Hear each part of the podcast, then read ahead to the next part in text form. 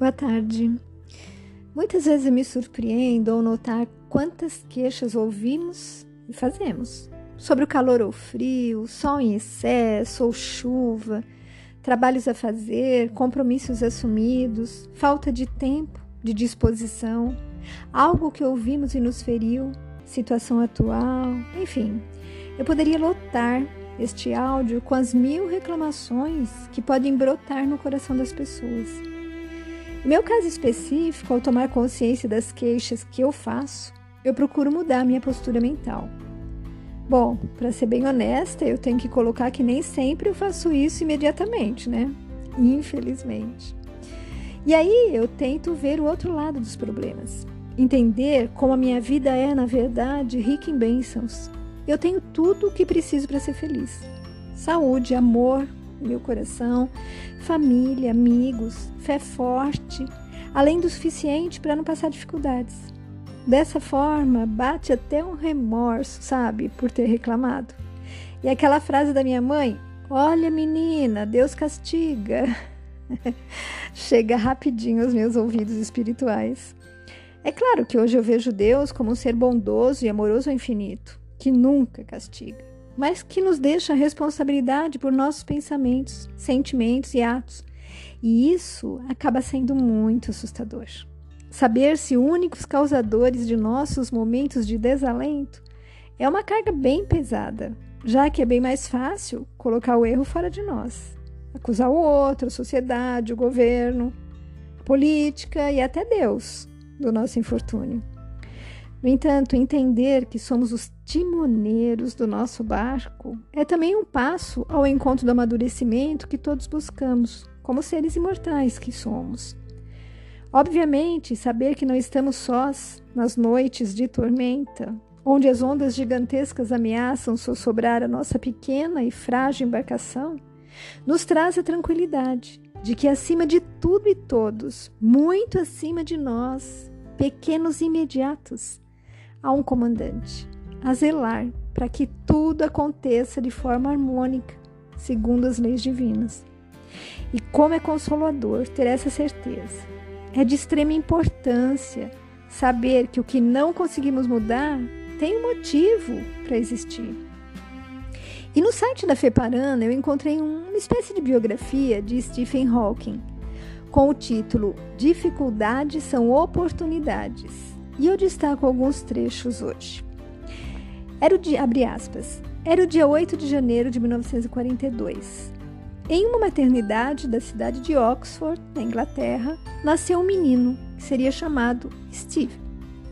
Criado em Londres, foi um garoto saudável e de desempenho escolar regular, nunca ficando entre os primeiros da classe. Aos 17 anos, contra a vontade do pai, que o queria médico, Stephen iniciou o curso de física, seu grande sonho, em Oxford.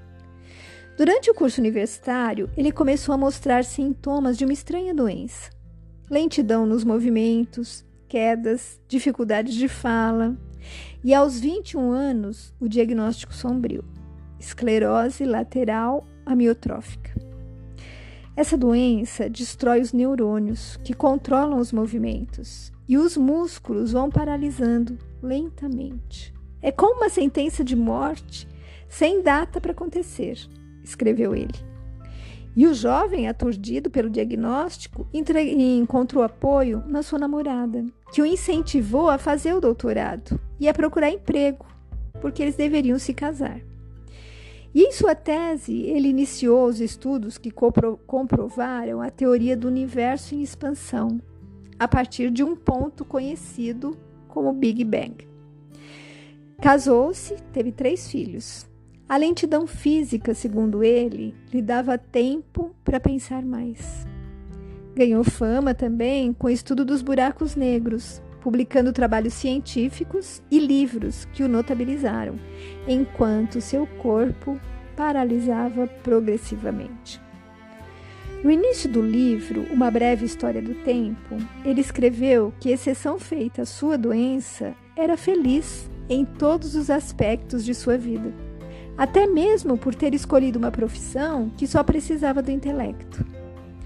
Após a perda da capacidade de falar, se comunicava por meio de um dispositivo gerador de fala, inicialmente através do uso de um interruptor de mão. Mais tarde, usando um único músculo da bochecha. Nunca parou de estudar. Desafiou a medicina com a sua longa sobrevida. Desencarnou aos 76 anos de idade, depois de lutar contra sua doença por mais de 50 anos. Pensemos quantos de nós, frente ao mais leve sintoma de doença, cuidamos de nos afastar do trabalho ou dos estudos, com atestados médicos de longa duração. Quantos nos aposentamos de forma prematura, por esse ou aquele motivo, e não voltamos a estudar ou desenvolver algum trabalho dentro das novas condições físicas? A doença pode ser uma oportunidade de reflexão uma oportunidade de superação, mas nunca uma desculpa para desistir. Que o exemplo desse notável homem que ocupou a cadeira de professor lucasiano de matemática na Universidade de Cambridge, anteriormente ocupada por Isaac Newton, nos sirva de reflexão e de exemplo. Pensemos na frase por ele proferida. Quando temos de enfrentar a possibilidade de uma morte prematura, nos damos conta do quanto vale a pena viver. Fecha aspas. Assim, meu amigo, minha amiga, né? Quando as tormentas estiverem ameaçando a sua vida, o seu lar, emprego, relacionamentos, lembre-se do exemplo deixado por Stephen Hawking, conforme acabamos de relembrar, além dos grandes exemplos recebidos através de Jesus, que não se intimidou diante de nenhum obstáculo, ou dos primeiros cristãos que deram a sua vida por defender sua crença no ensinamento trazido pelo Mestre, ou tantos outros grandes homens e mulheres que souberam transformar todas as adversidades em oportunidades de crescimento e de serviço ao semelhante. Nenhum de nós está aqui na terra a passeio. Todos temos as nossas missões a cumprir, nossas batalhas a enfrentar. E como nos diz Fabiola Simões, abre aspas, nada nos prepara para o que virá. Assim, é verdade que nem sempre o que está reservado para nós é a melhor viagem, no melhor assento, com vista para a paisagem mais exuberante. Porém, é o destino que nos cabe no momento. Dizem que o que não é bênção é lição. E concordo com a afirmação, diz a Fabiola. Então, se o que está reservado a você é uma rota confusa, num vagão apertado e sem ventilação, embarque e acalme seu coração. Talvez a vida esteja só te desafiando a confiar.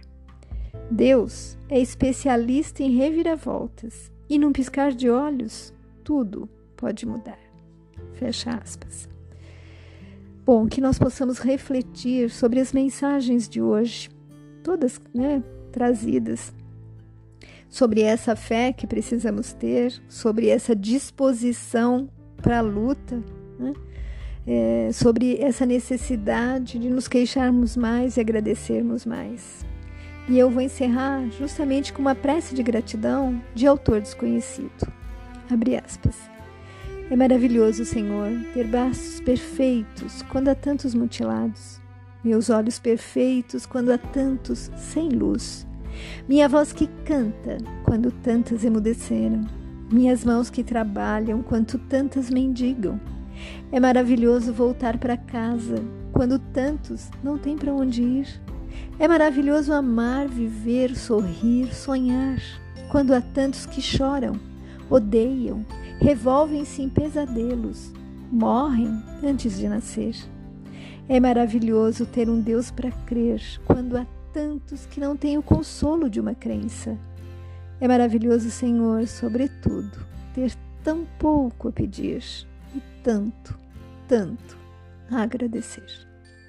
Fique com Deus Beijos de quem também se preocupa com você.